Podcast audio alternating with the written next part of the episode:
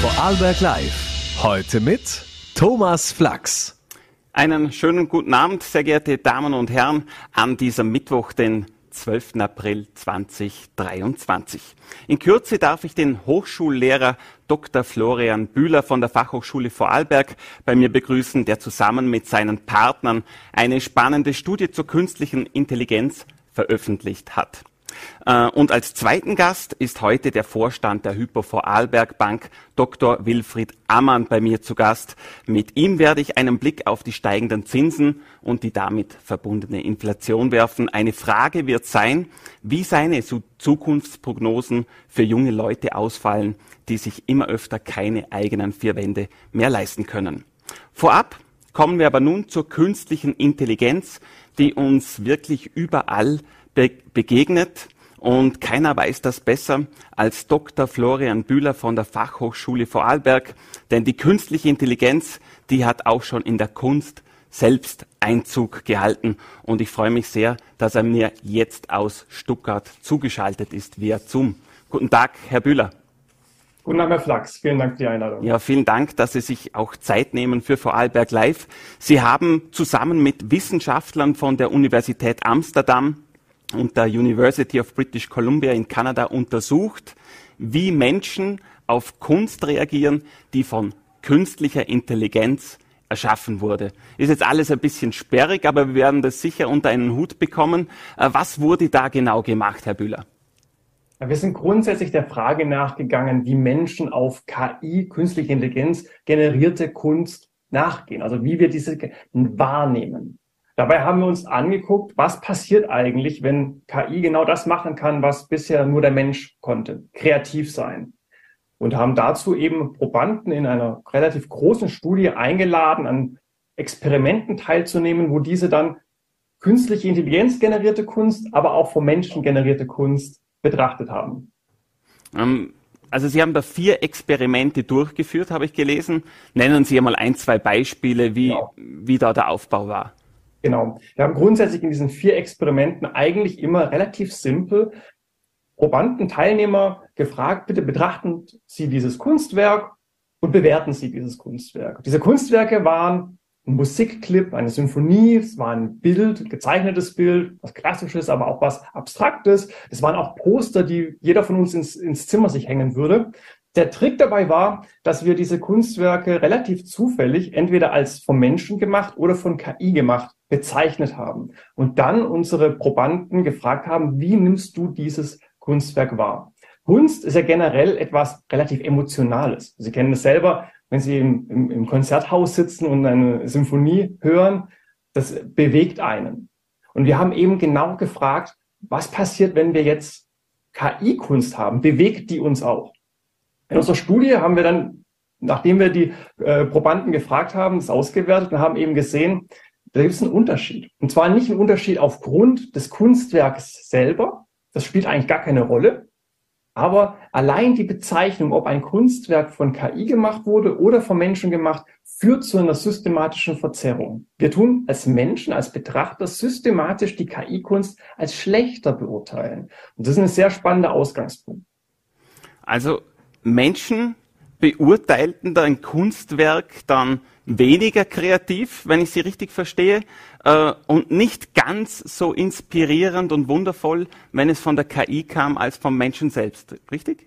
Genau. Also wir haben genau diese zwei Dimensionen eigentlich gemessen. Wie inspirierend, wie beeindruckend, wie wundervoll nimmt äh, der, der Konsument diese Kunst wahr? Also genau diese Emotionen, die wir im, Museum selber empfinden, wenn wir da durchlaufen und haben eben dann auch gemessen, ob die Teilnehmer die Kunst auch unterschiedlich bewerten, was die Kreativität eigentlich angeht. Das, was wir ja eigentlich immer behaupten, das steckt in Kunst drin, die kreative Leistung des Künstlers. Und haben da den Unterschied gefunden, dass sowohl in der, in der emotionalen Wahrnehmung als auch in diesem Kreativitätsurteil die KI-Kunst als schlechter wahrgenommen wird im Vergleich zur menschlichen Kunst.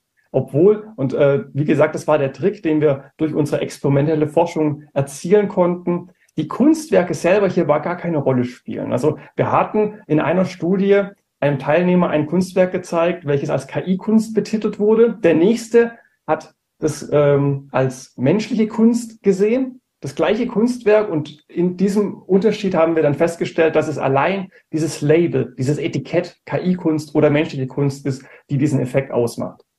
Äh, dieser Effekt, diese Skepsis, da unterscheiden Sie aber auch nochmal, habe ich genau. äh, erforscht bei Ihnen. Genau. Genau, wir haben, also grundsätzlich finden wir diesen Effekt als was allgemeingültiges. Wir sehen, dass in unserer Studie grundsätzlich die Teilnehmer die KI-Kunst als, als negativer wahrnehmen, als weniger kreativ, weniger beeindruckend als die menschliche Kunst. Wir haben dann noch in einem, in einem, in einem weiteren Experiment gefragt, ob die Menschen ein sogenanntes anthropozentrisches Weltbild haben. Also ähm, ob, ob sie davon ausgehen, dass der Mensch im Mittelpunkt von allem steht, dass zum Beispiel der Mensch nur kreativ sein kann. Und wir finden dort, dass die Teilnehmer, die stark die menschliche Identität an das Kreativsein knüpfen, einen besonders negativen Eindruck von KI-Kunst haben. Also diese Verzerrung, diese systematische Verzerrung dort stärker ausgeprägt ist als bei Teilnehmern zum Beispiel, denen das relativ egal ist. Die, die sagen, naja, vielleicht sind auch andere Wesen kreativ. Die zeigen weniger diese Verzerrung. Das, das alles bringt uns ein bisschen zu dieser These, die wir in dieser Forschung verfolgen, dass KI-Kunst, da sie eben, oder da KI insgesamt, da sie kreativ sein kann, uns Menschen so ein Stück weit den Rang abläuft und manche Menschen eben davon fast schon bedroht sind. Und diese, diese Herabwürdigung der KI-Kunst sozusagen durch das schlechte Beurteilen der Kunst eine Art Selbstschutzmechanismus sein kann. Wir wollen es nicht wahrhaben, deshalb sagen wir, die ist ja gar nicht kreativ. Mhm. Jetzt äh, verursacht die künstliche Intelligenz also auf einer Seite große Begeisterung, auf der anderen Seite aber auch eine gewisse Abneigung. Äh, ein gefährlicher Mix für Sie? Jein. Also ich, ich sehe diese Begeisterung, das haben wir wahrscheinlich die letzten Wochen auch mit ChatGPT und anderen Möglichkeiten, die jetzt auch durch die Medien gegangen sind, viel mitbekommen. Die ist, glaube ich, allgegenwärtig. Was Technologie mittlerweile kann, welche Aufgaben Technologie übernehmen kann, das ist einfach beeindruckend.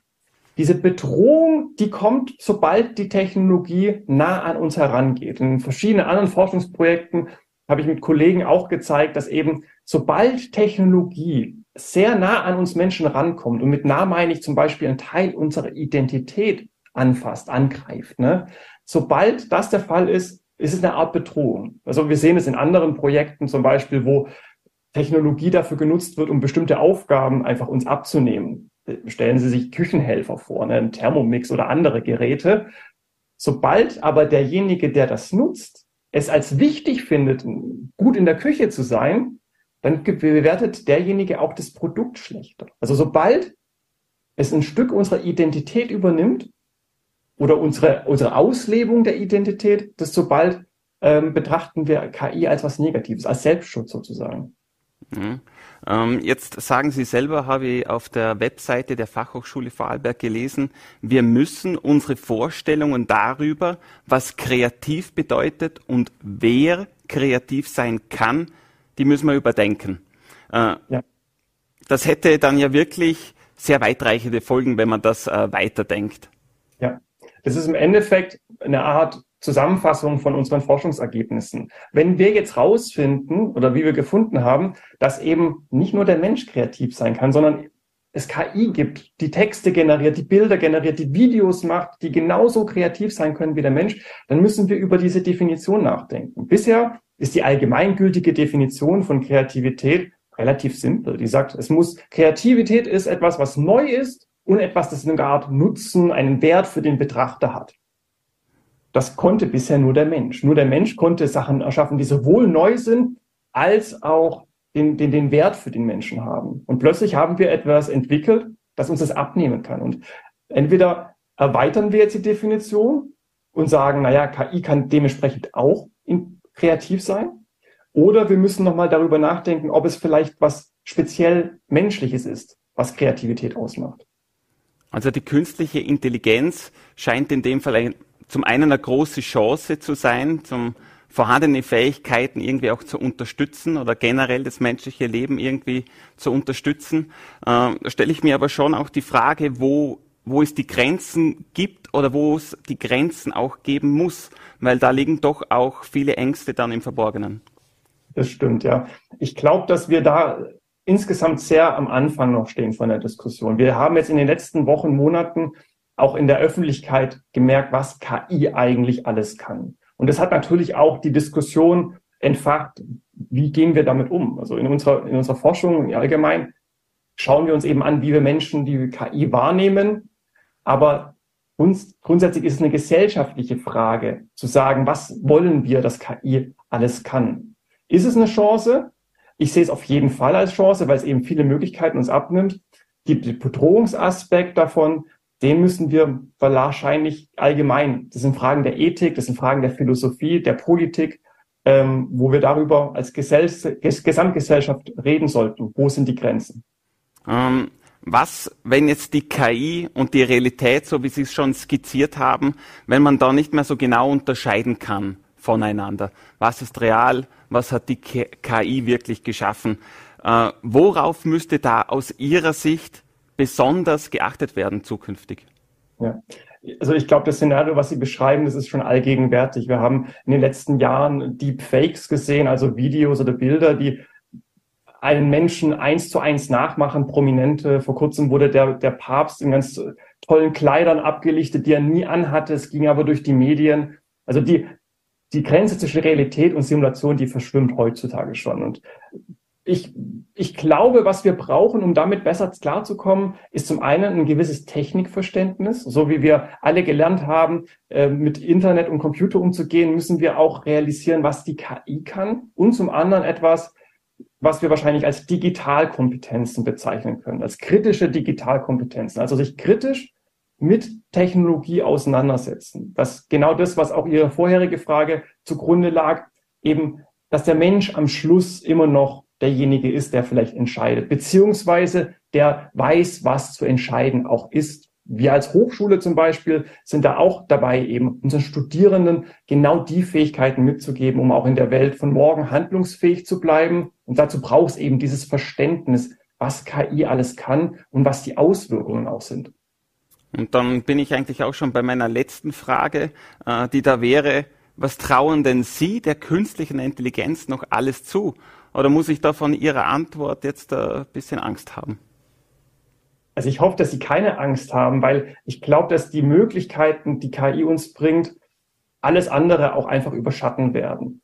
Ich traue KI extrem vieles zu. Und zwar so viel, dass ich mir gar nicht ausmalen kann, was das alles macht. Ich gehe stark davon aus, dass wir in den nächsten Jahren, Jahrzehnten KI in allen Bereichen unseres Lebens finden werden, in irgendeiner Form. Denken Sie zurück an, an, den, an den Computer, an das Internet, an den Taschenrechner. Das sind alles Technologien, die ursprünglich mal auch als, als Revolution, als Bedrohung wahrgenommen wurden und jetzt in, im Alltag angekommen sind. Das Spannende an KI ist, dass es eben dieses I, dieses Intelligenz, was in dem Wort drin steckt, das ist das wirklich Spannende, weil im Vergleich zu anderen Technologien KI eben selber in der Lage sein wird, zum Beispiel Probleme zu identifizieren, Lösungen aufzuzeichnen und diese auch umzusetzen. Und zwar mit einer Geschwindigkeit, die uns Menschen in den Schatten stellt. Und das sehe ich als Riesenchance, wenn Sie an die großen Herausforderungen denken, die wir als Menschheit aktuell auch haben. Sei es das Klima, sei es die Wirtschaft, sei es die Gerechtigkeit. Wenn wir jetzt ein weiteres Hilfsmittel haben, das uns auf Ideen bringen kann, zum Beispiel, auf die wir selber nie kommen würden. Und daher denke ich, wird uns KI wahrscheinlich alle überraschen. Ich gehe davon aus, auch zum Positiven. Es wird nicht morgen passieren, vielleicht auch nicht übermorgen, aber ich denke, dass wir in den nächsten Jahren da in vielen Bereichen unseres Lebens positiv davon überrascht sein werden, was passiert. Dr. Florian Bühler von der FH Vorarlberg, vielen lieben Dank, dass Sie sich Zeit genommen haben, zugeschaltet aus Stuttgart und ich freue mich auf Ihren Besuch im Studio in den kommenden Monaten, weil dieses Thema wird uns ganz bestimmt noch äh, länger beschäftigen, ganz bestimmt. Vielen Dank. Vielen Dank, Herr Flachs. Viele Grüße nach London. Und von der künstlichen Intelligenz schwenken wir jetzt zur weniger künstlichen Geld- und Zinspolitik der Europäischen Zentralbank. Äh, diese wird vor jedem Vorarlberger und auch von jeder Vorarlbergerin in der einen oder anderen Form im eigenen Geldbörsel gespürt. Ich freue mich sehr, dass ich dazu nun den Vorstand der Hypo Vorarlberg, Herrn Wilfried Ammann, begrüßen darf. Einen schönen Abend. Ja, herzlichen Dank für die Einladung. Der Leitzins der Europäischen Nationalbank, der, der lag ja jahrelang bei null Prozent. Äh, gut für jene, die Kredite brauchten, äh, unspannend für die Sparer. Äh, das Ganze bei einer Inflation, die eigentlich niemanden so wirklich interessiert hat. Und heute, 2023, äh, sitzen wir da, Inflation jenseits von acht Prozent, äh, verfolgen uns schon monatelang. Ähm, und die EZB hat den Leitzins jetzt mittlerweile auf 3,5 Prozentpunkte erhöht. Äh, jene, die Kredite zurückzahlen müssen, die spüren diese Erhöhungen bereits drastisch. Die, die sparen, die haben noch nicht so viel davon, wenn ich mir mein Sparbuch anschaue. Können Sie mir das bitte kurz erklären, wie, da, wie das funktioniert? Ja, also Sie haben schon erwähnt, jetzt einmal die Kreditseite zuerst beleuchtet. Äh, vor allem jene, die eine variable Verzinsung gewählt haben, äh, haben natürlich eine sehr, sehr schnelle Anpassung und die haben heuer sozusagen ihre erste Überraschung erlebt. Darf einfach ein Beispiel nennen, wenn Sie 300.000 finanzieren auf 30 Jahre, nehmen jetzt einfach mal viereinhalb Prozent, heutiges Zinsniveau kostet das 1500 Euro im Monat. Noch vor einem Jahr hat das Ganze ungefähr 1100 Euro gekostet. Also sprich, wir reden von einem Anstieg der monatlichen Belastung von 400 Euro. Und ich glaube, ganz zu schweigen, dass natürlich Energiekosten und die anderen Kosten ebenfalls noch zugelegt haben.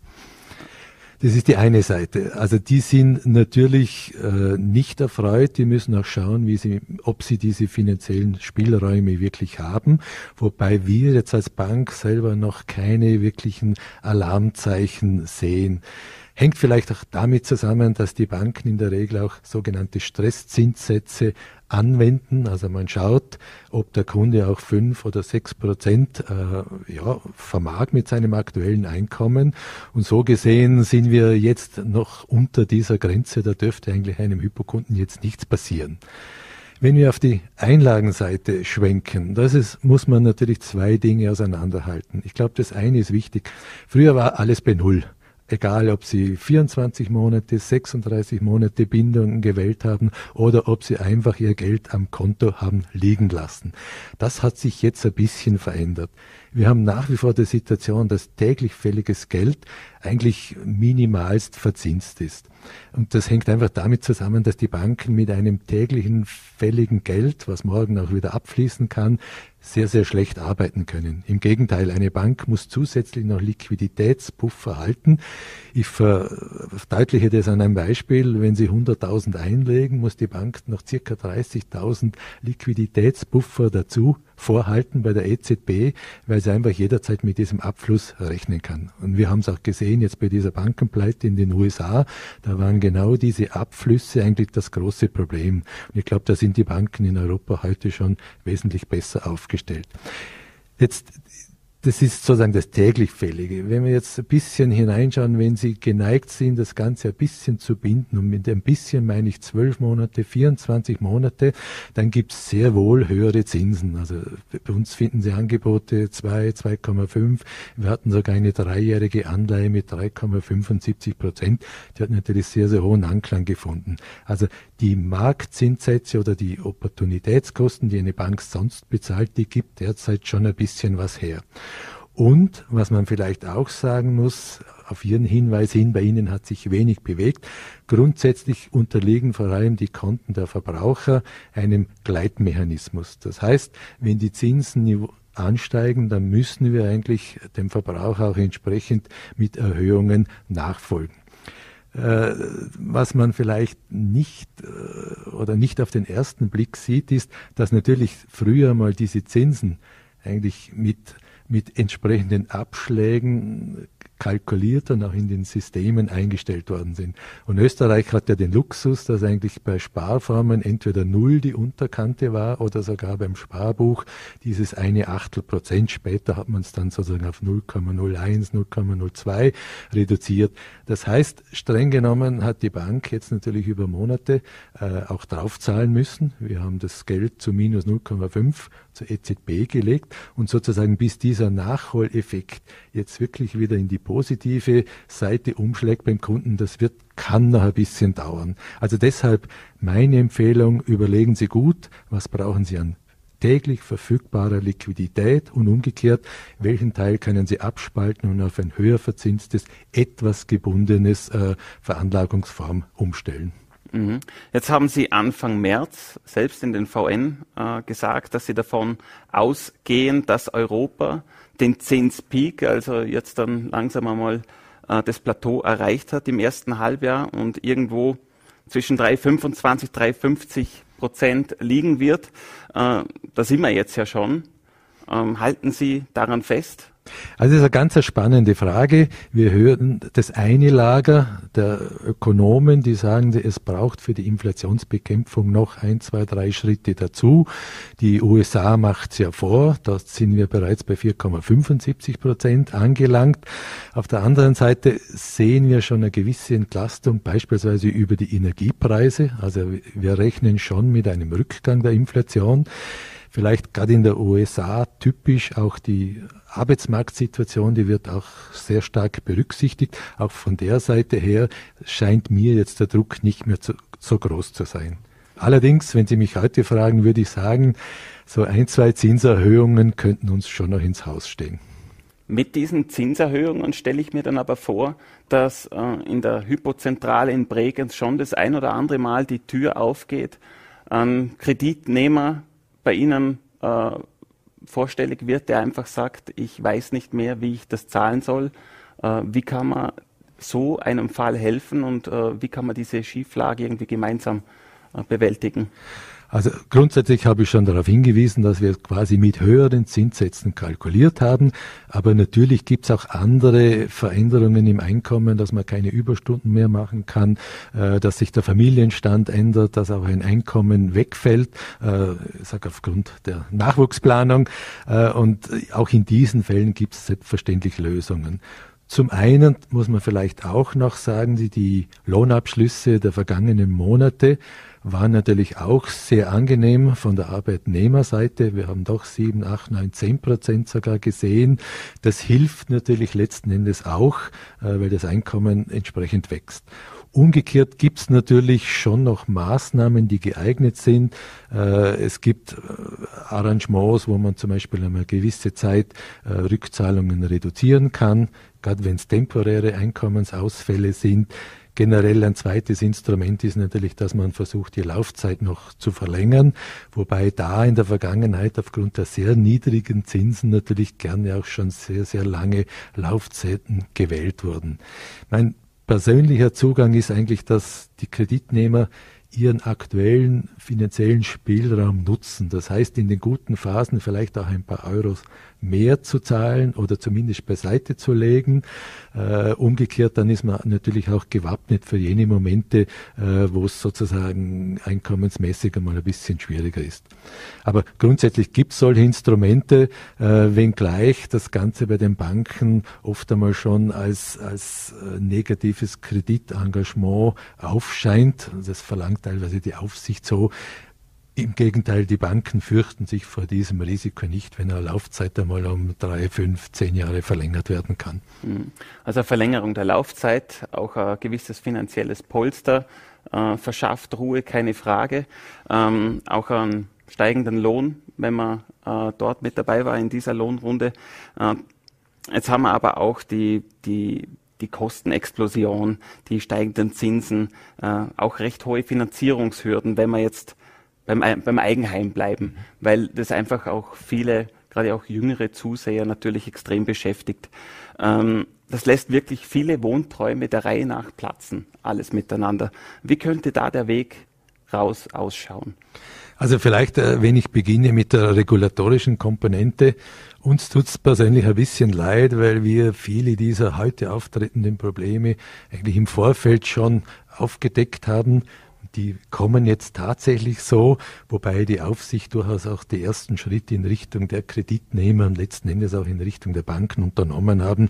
Ich möchte einfach das Stichwort erwähnen, Zwischenfinanzierungen, sprich ich verkaufe eine alte Wohnung und das sind eigentlich die Eigenmittel für die neue, äh, dass solche Dinge bereits äh, weitestgehend ausgenommen sind. Zum anderen möchte ich ganz klar sagen, Stichwort Trockentraining. Also wir empfehlen jungen Leuten, dass man sich einmal äh, vor Augen führt, auch, auch finanziell einmal testet, was es heißt, jeden Monat 1000, 1500 Euro beiseite zu legen. Und das in einer Phase, wo vielleicht die Fixkosten, die Lebenshaltungskosten nicht so hoch sind. Da merkt man mal, beschneidet das mein Leben, wenn ich so eine Rückzahlung leisten muss oder nicht? Also das ist absolut meine wichtigste Empfehlung. Zum Zweiten ist, der Kauf einer Eigentumswohnung oder ein Eigenheim natürlich die größte Investition, die in der Regel eine Privatperson in ihrem Leben macht. Das heißt, es will auch sehr, sehr gut überlegt sein was brauche ich wirklich. Oft ist eine Randlage schon etwas günstiger. Es kann auch einmal sein, dass ein junges Paar mit der Zweizimmerwohnung beginnt, die dann abzahlt und sozusagen, wenn sich die Familienverhältnisse ändern, dann die Wohnung verkauft und sozusagen auf eine Drei- oder Vierzimmerwohnung switcht. Äh, wir haben in der Vergangenheit gesehen, die haben eigentlich über diese abbezahlte Zweizimmerwohnung eigentlich ordentlich Eigenmittel geschaffen und die helfen dann natürlich sozusagen beim nächsten Switch glaube, das ist auch eine wichtige Geschichte und sozusagen man soll sich nie auf die Eltern verlassen, aber ich sage es ganz offen, manchmal ist es auch den Eltern ein Anliegen, so ein, einen Anschub äh, von ihrer Seite ein bisschen zu unterstützen und wir sehen einfach dort auch unterstützende Eigenmittel, die in solche Vorhaben eingebracht werden. Und ich glaube, in diesem Mix äh, kann man durchaus auch heute noch äh, Eigentum erwerben. Thema Baukosten ist natürlich die Anschlussfrage. Ich glaube, das sehen wir derzeit einen leichten Rückgang bei den Gebrauchten Umgekehrt, das Herstellen einer neuen Wohnung ist noch nicht wirklich spürbar günstiger geworden. Also da darf man sich jetzt nicht unbedingt erwarten, dass da der Markt eine Korrektur herbeiführt und dass halt sozusagen der Quadratmeterpreis nicht mehr sieben, sondern sechs oder vielleicht statt fünf nur mehr 4000 Euro pro Quadratmeter kostet. Also da sehen wir derzeit nur eine bedingte Entlastung. Ähm, wenn Sie dann Schlagzeilen lesen, wie zum Beispiel, dass äh, Vorarlberger nicht mehr das Land der Eigentümer dann ist, von der eigenen Wohnung, vom eigenen Haus, sondern mehr zum Land der Mieterinnen und Mieter wird, ähm, muss sich da auch ein Bankinstitut äh, neu erfinden oder nicht neu, aber zumindest äh, Überlegungen dahingehend anstellen? Ja, also wir, wir können natürlich auch jene finanzieren, die sozusagen die Mietwohnung dann zur Verfügung stellen. Also es würde vielleicht nicht einmal unser Geschäftsmodell torpedieren. Nur ich persönlich bin ein großer Fan vom selbstbewohnten Eigentum, äh, weil es ist aus meiner Sicht wichtig, diese äh, Wohneinheiten werden ganz anders gepflegt, da geht es ganz anders zu, wenn das äh, Wohnungen oder Wohnblocks sind, wo lauter Eigennutzer drin sind. Und zum Zweiten, was man nicht vergessen darf, in Österreich ist ein abbezahltes Wohneigentum ist aus meiner Sicht die größte und die wichtigste und eigentlich auch die stabilste Pensionsvorsorge. Nämlich wenn Sie 1000 oder 1500 Euro Miete nicht zahlen müssen. Und ich glaube, diese Komponente wird ab und zu noch unterschätzt. Äh, jetzt möchte ich noch ganz kurz zu einem anderen Thema kommen, nachdem ich den Vorstand von der Hypo bei mir sitzen habe. Äh, wie ist es dann Ihnen da gegangen? Sie haben ja schon kurz äh, erwähnt, die Bankenpleite in Amerika. Dann äh, hat es dann schon die Gren äh, über der Grenze eingeschlagen mit der Credit Suisse in der Schweiz. Äh, da ist, glaube der Bund und die UBS dann eingesprungen. Äh, wie verfolgen Sie solche Nachrichten? Ähm, Sie sind da ja hautnah dran und die Finanzkrise 208 ist jetzt auch noch nicht so lange her. Also grundsätzlich haben wir natürlich unsere Überwachungssysteme. Darf ich auch sagen, die Credit Suisse war, bei uns, was Finanzierungslinien betrifft, eigentlich schon seit längerem gesperrt. Also so gesehen hat man vielleicht das eine oder andere Zeichen schon wahrgenommen. Auf der anderen Seite zeigt aber gerade das Beispiel Credit Suisse auch, dass der Staat aus der letzten Finanzkrise 2008 gelernt hat und sie haben sehr schnell, und Sie haben es ja mitbekommen, in einer Nacht- und Nebelaktion hat man eigentlich die Liquidität geschaffen, man hat die Rahmenbedingungen für eine Übernahme der UBS geschaffen und ich glaube, dass ein Schaden, wenn man das nicht gemacht hätte, wesentlich größer gewesen wäre. Also äh, in in Europa scheint man da die Lage gesichert zu sein oder wie schätzen Sie? Äh, in der USA ist Ähnliches passiert. Auch dort hat der Staat relativ schnell eingegriffen, hat die Notmaßnahmen getroffen und so gesehen ist es eigentlich ähnlich verlaufen, wobei sozusagen die, das prominente Beispiel der Silicon Valley Bank natürlich auch vom Geschäftsmodell etwas anders gelagert ist. Und Sie bringen mich vielleicht zum anderen Punkt. Sie haben ja auch nach der Hypo Vorarlberg gefragt. Ich glaube, die Banken waren ganz unterschiedlich aufgestellt, sozusagen was die Wirkungen bei Zinsänderungen betrifft. Wir waren da immer sehr konservativ aufgestellt. Wir haben gesagt, wir möchten mit dem Kunden eine Marge vereinbaren und möchten aber diese Marge sozusagen auch haben, egal ob die Zinsen fallen oder steigen. Und das ist jetzt uns natürlich bei diesem steigenden Zinsniveau enorm zugute gekommen, dass wir entsprechende Absicherungen im Hintergrund hatten, während äh, beispielsweise, ich, jetzt, ich sage nicht welcher Sektor, aber in Deutschland ein großer Sektor, die haben zum Beispiel 8 Milliarden Wertberichtigungen in ihre Bücher nehmen müssen, weil sie nicht so konservativ positioniert waren. Also hängt ganz stark von der Risikophilosophie des Hauses ab und ob man entsprechende Instrumente eingesetzt, eingesetzt hat oder nicht. Aber da hat man äh, die Lehren gezogen aus, äh, aus den Jahren 2008? Auf, auf jeden Fall, und zwar in mehrfacher Hinsicht. Ich glaube, die Staaten, die Regulatoren haben aus dieser Krise gelernt. Heute sind die Anforderungen wesentlich höher als früher. Die Kapitalisierung ist wesentlich größer. Der europäische Einlagensicherungsfonds ist jetzt mittlerweile mit rund 80 Milliarden bestückt, um hier Notfälle abfedern zu können. Und auch die Geschäftsmodelle sind bei weitem nicht mehr so ausgefranst, wie sie es früher waren. Also da haben wir wirklich den Eindruck, und die Stresstests der EZB zeigen das auch, dass die Banken heute in einer ganz anderen Verfassung sind und in einer ganz anderen Resilienz. Das freut mich zu hören. Nichtsdestotrotz, äh, wenn wir da in der Redaktion natürlich die verschiedenen Pressemeldungen aus aller Welt lesen, dann äh, ist auch natürlich, äh, tritt, tritt, sofort ins Auge der Internationale Währungsfonds, der momentan in, in Washington tagt, der, Prognoz, der prognostiziert, ja, da haben wir's, der prognostiziert, äh, eine längere Krise für die Weltwirtschaft. Und äh, da stelle ich mir die Frage, ob man sich schon wappnen muss für eine längere Zeit der Entbehrung äh, oder male ich die Zukunft dazu düster? Also die Frage ist, was man äh, sich genau anschaut. Wenn wir uns die Wachstumsprognosen der Wirtschaft anschauen, dann äh, sieht es für heuer noch etwas mager aus. Für nächstes Jahr, wenn ich Europa anschaue, 1,45 Prozent. Wobei das Gefühl, wenn wir mit den Unternehmen sprechen, durchaus ein etwas positiveres ist. Und wir wurden in der Vergangenheit auch tendenziell eher positiv überrascht. Also da geht es vielen Unternehmen sehr gut. Sie sind gut kapitalisiert, haben äh, Liquidität ohne Ende und haben eigentlich ein sehr, sehr erfolgreiches Geschäftsmodell, haben teilweise auch über diese Preisanpassungen natürlich sehr, sehr profitieren können. Ähm, wenn wir das Stichwort Inflation, das ist immer die Frage, äh, bleibt sie oder geht sie relativ schnell? da gibt es schon auch ein paar Gründe, dass wir zumindest nicht mehr die ursprünglichen Niveaus erreichen werden. Ich nehme jetzt einfach ein einsichtiges Beispiel. Wir haben die ganze Klimawende. Wir werden dort verstärkt investieren. Diese Investitionskosten schlagen sich irgendwann auch wieder natürlich auf die Preise durch. Äh, und das könnte dazu führen, äh, dass sozusagen dieser Preisauftrieb oder diese Inflation einfach etwas höher bleiben wird. Und gibt es auch einige Ökonomen, die sich dieser These ganz gut anschließen können. Das würde bedeuten nicht 9, 10 oder 7, 8, aber dass wir zumindest nicht mehr diese zwei Prozent oder darunter äh, in Kürze erreichen werden.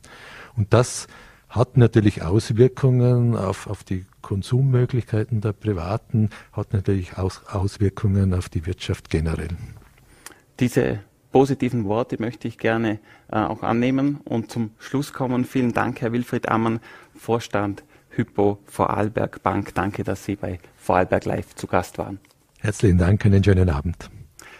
Liebe, Zus liebe Zuseherinnen und Zuseher, das war's mit Vorarlberg Live am Mittwoch, den 12. April. Ich sage Danke im Namen des ganzen Teams. Ich würde mich freuen, wenn Sie morgen wieder mit dabei sind, wie gewohnt um 17 Uhr auf Voller TV, NAT und Lende TV. Schöne Grüße aus Schwarzach.